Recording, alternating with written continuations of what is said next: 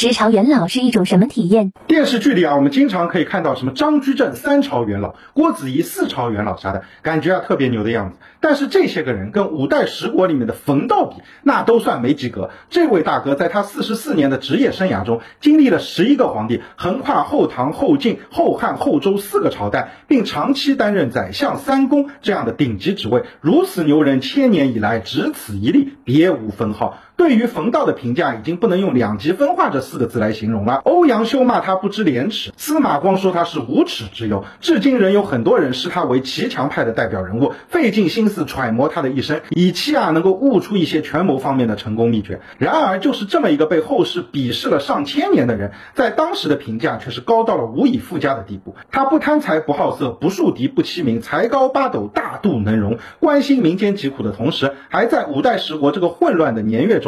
历时二十二年，将儒家经典著作进行了校正和雕版刊印成册，史称五代兼本九经。在五人当国的乱世中，为文化的存亡断续做出了巨大的贡献。甚至于在汴梁城被辽国占据的时候，冯道用他的三寸不烂之舌规劝辽太宗耶律德光，使得开封百姓能够在辽国的铁蹄之下幸存，以至于冯道死后，百姓将其与孔子相提并论，声望之高可见一斑。那为什么在同一个人身上会出现小？人和圣人如此极端的两种评价呢？这其实啊是不同时代的古人对于如何做一个臣子理解上的不同啊。其实，在宋代之前啊，宋明理学还没有出现，孟子那套君臣理论还是非常有市场的。所谓君则臣，臣亦则君，并不要求一个打工仔一辈子只跟一个老板。比如孔子他自己本人就在齐国和鲁国都上过班。西汉刘邦手下的韩信原本啊都是项羽的人。三国时期曹操手下的贾诩也跟过董卓、李榷、张绣。刘备集团里面的赵云、黄忠、魏延、法正那一大帮子人，也不是一开始就跟着刘备的吗？一直到唐朝，李建成的幕僚魏征都能毫无心理负担的成为李世民凌烟阁二十四臣中的一员。由此可见啊，在古代打工人在自家老大失败后改换门庭，并不是多新鲜的事儿。只要你别在老板还健在的时候就倒戈，已经算是尽到本分了。而宋朝随着儒家思想的进一步演变，忠君理念进一步加强，君辱臣死的概念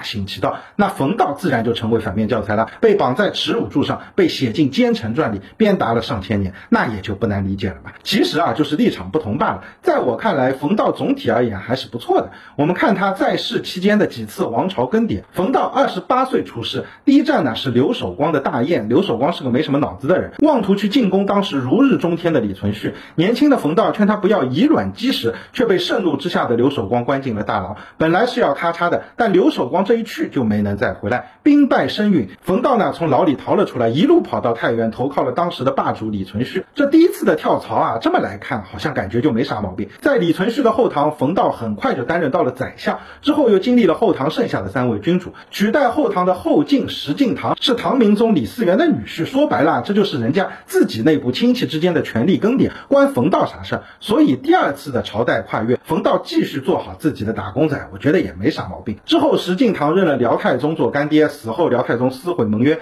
把自己的干孙子石重贵一顿收拾，攻陷汴梁，后晋灭亡。面对辽国的铁骑，冯道一个文人用他的三寸不烂之舌力保汴梁城百姓安危。说实话，这是有功的。之后辽太宗耶律德光突发疾病去世，辽国兵马北归，刘知远的后汉趁势收复汴梁。作为滞留在中原的前朝宰相，冯道又坐到了后汉这艘船上，有问题吗？好像也没有。这就跟赤壁之战后曹操返回了北方，刘备占据荆州后收编了荆州系的一波文武大臣是一个道理。最后的一次王朝更迭，后周郭威以禁军统领的身份以下克上，灭了老刘家的后汉。这时候啊，冯道已经七十岁了，距离他病逝还有三年。郭威又对他客客气气的，换你一个七十岁的老头了，干了一辈子职业经理人，你会怎么选择？说实话，作为一个打工的文人，在这么一个武夫当道的时期，能够保全性命，已经是不幸中的万幸了。能够在自身安全情况下做到冯道这样廉洁自守、不近女色、爱护百姓、兼济天下，实在啊也是非常不容易了。